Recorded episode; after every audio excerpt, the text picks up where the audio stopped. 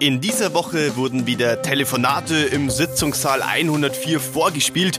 Es waren brisante Gespräche zwischen Volker Dretzel und Joachim Wohlbergs zu hören. Es ging unter anderem um ein Angebot über 200.000 Euro. Aber die Interpretationen dieser Telefonate könnten kaum unterschiedlicher sein. Und auch wir werden in dieser Episode nicht immer einer Meinung sein. Herzlich willkommen zu unserem Podcast rund um Regensburgs Korruptionsprozess. Mein Name ist Sebastian Böhm.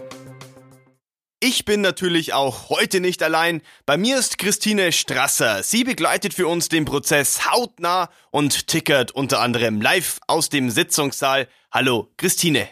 Hallo. Christine, wir sind den Hörern noch eine Auflösung aus der letzten Woche schuldig.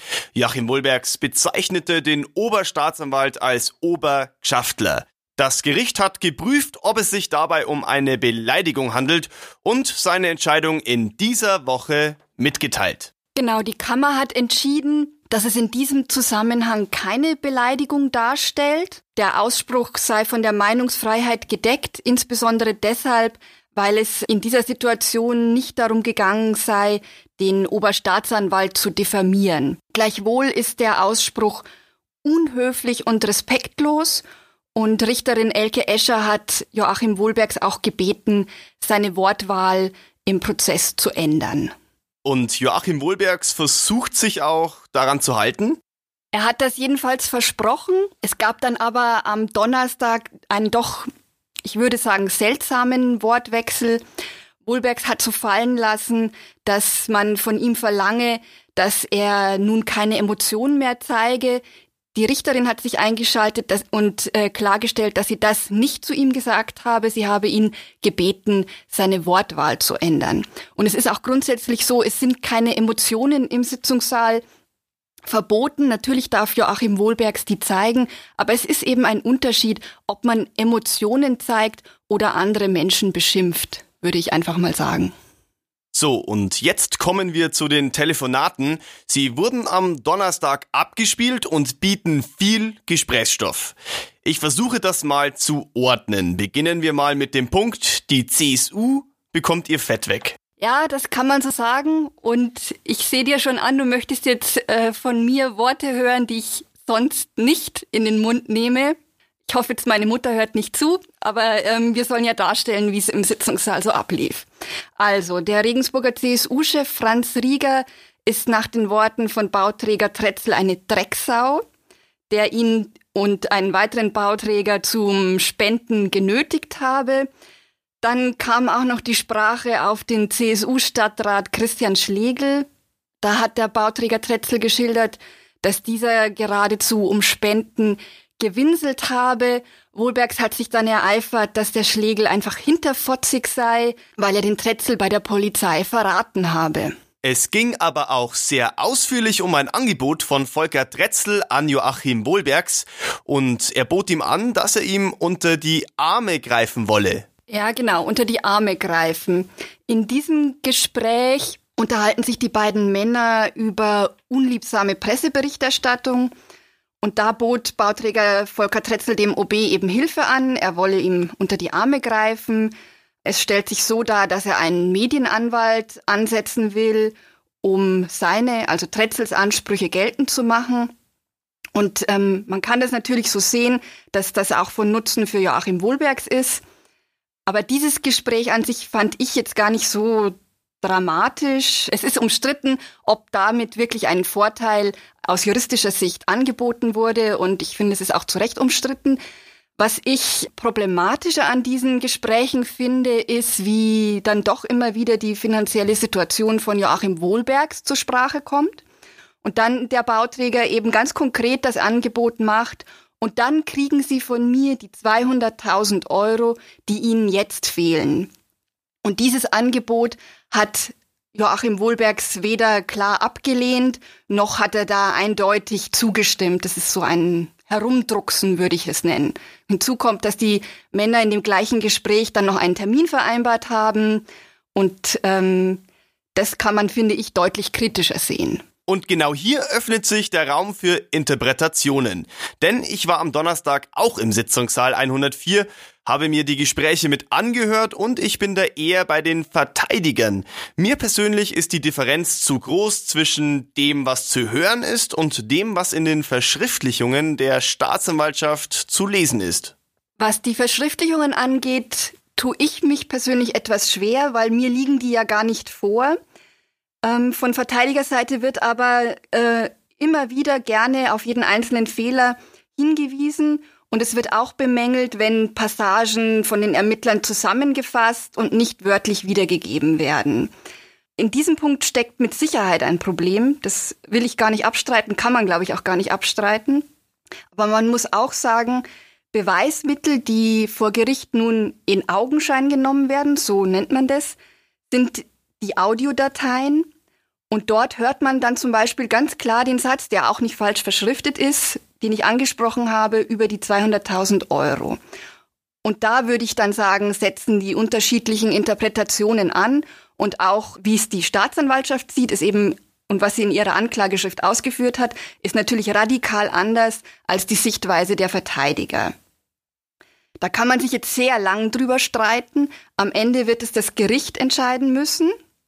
Was ich grundsätzlich richtig finde, ist, dass die Staatsanwaltschaft dieses abgehörte Telefonat zum Anlass genommen hat, um danach zu forschen. Also ich hätte es nicht für in Ordnung gefunden, wenn man hört, okay, da wird ein Angebot gemacht über 200.000 Euro, da ist ein Oberbürgermeister, ein Amtsträger, wir sind mitten in einem Ermittlungsverfahren, in dem diese beiden Männer, die da sprechen, stecken und jetzt kommt dieses Angebot. Also ich finde es logisch, dass da nachgeforscht wurde. Ich finde es natürlich auch wichtig und richtig, dass die Staatsanwaltschaft diesen Verdachtsmomenten nachgeht.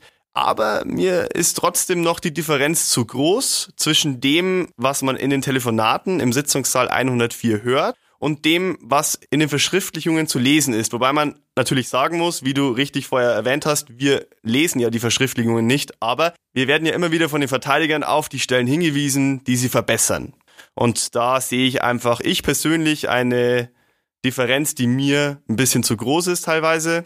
Aber wenn wir gerade von den Verteidigern sprechen, sie werden ja auch sehr oft als Star-Anwälte aus München bezeichnet.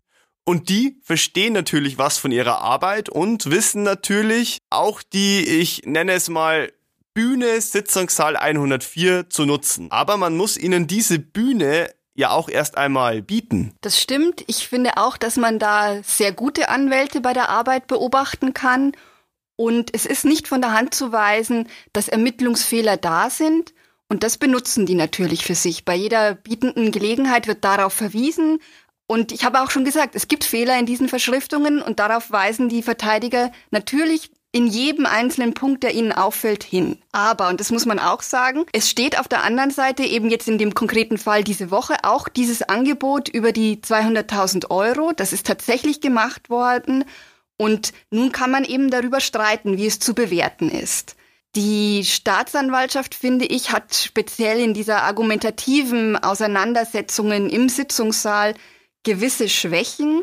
Vielleicht auch, weil sich für sie ein wenig verbietet, da zu emotional zu agieren. Das kann man von Verteidigerseite und von ähm, Seite der Angeklagten natürlich eher und ähm, ist auch absolut nachvollziehbar.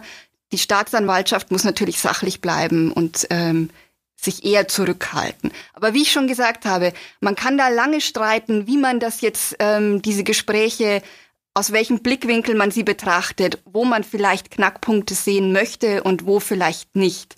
Letztlich wird es das Gericht entscheiden müssen. Da habe ich persönlich jetzt noch keine Tendenz erkennen können. Man muss sagen, der Anklagepunkt wurde zugelassen. Insofern hat das Gericht da auch etwas gesehen, was aufgeklärt werden muss, würde ich jetzt mal sagen. Wie inzwischen die Bewertung aussieht, da können wir lange spekulieren. Das werden wir auch erst erfahren, wenn das Urteil fällt. Wie du schon erwähnt hast, am Ende kommt es vor allem auf Richterin Elke Escher an und eben diese hat noch eine Veränderung angekündigt. Genau, sie hat angekündigt, dass sie ihren Verhandlungsstil umstellen wird. Das macht sich auch schon bemerkbar. Sie geht jetzt deutlich schneller dazwischen, wenn Prozessteilnehmer nicht das Wort haben und dazwischen sprechen. Sprich, sie achtet sehr viel mehr, dass da die Ordnung im Sitzungssaal auch eingehalten wird. Was war in dieser Woche noch wichtig, Christine? Die Aussage der Planungs- und Baureferentin. Sie ist zum Thema, na, wie fasse ich das kurz zusammen, Nachverdichtung und die mögliche Umwandlung eines ähm, Tretzelgrundstücks im Regensburger Stadtwesten befragt worden. Also da ging es um eine Umwandlung dieses Gewerbegebiets in ein Wohngebiet. Das war im Gespräch. Die Referentin hat gesagt, dass der OB keinen verstärkten Einfluss in dieser Sache auf sie ausgeübt habe. Die Idee, die sie damals vorgetragen habe, die Sozialquote dann auf diesem Grundstück ähm, von 20 auf 50 Prozent zu erhöhen, sei von ihr gekommen. Sie hätte im Zweifelsfall auch keine Handhabe gehabt, ähm, Tretzel dazu in irgendeiner Form zu zwingen, so hat sie es dargestellt. Ähm, vielleicht kann man sagen, dass sie da ein bisschen zurückhaltend formuliert hat, weil so ganz ohne Verhandlungsmacht ist sie bei solchen Gesprächen über Grundstücke und äh, Umwidmungen, glaube ich auch nicht. Was erwartet uns in der nächsten Woche? Ein neues Thema wird angeschnitten. Es geht um einen umstrittenen Kredit für Bauträger Tretzel bei der Sparkasse. Da werden wir auch prominente Zeugen hören. Regierungspräsident Axel Bartelt und die Regensburger Landrätin Tanja Schweiger sind geladen. Außerdem steht noch die Entscheidung aus zu dem Antrag der Staatsanwaltschaft, den ehemaligen Stadtbauchef als Zeugen zu hören. Da spielt ja im Hintergrund die Frage mit, dass man ähm, die Glaubwürdigkeit von OB Wohlbergs in Frage stellen möchte. Ich danke dir für deine Einschätzungen, Christine. Jetzt noch der Hinweis: Diesen Podcast finden Sie natürlich auch auf Spotify und bei iTunes. Alle weiteren Infos zu diesem Thema gibt es natürlich auf mittelbayerische.de. Und wir hören uns wieder in der nächsten Woche hier in unserem Sitzungssaal 104.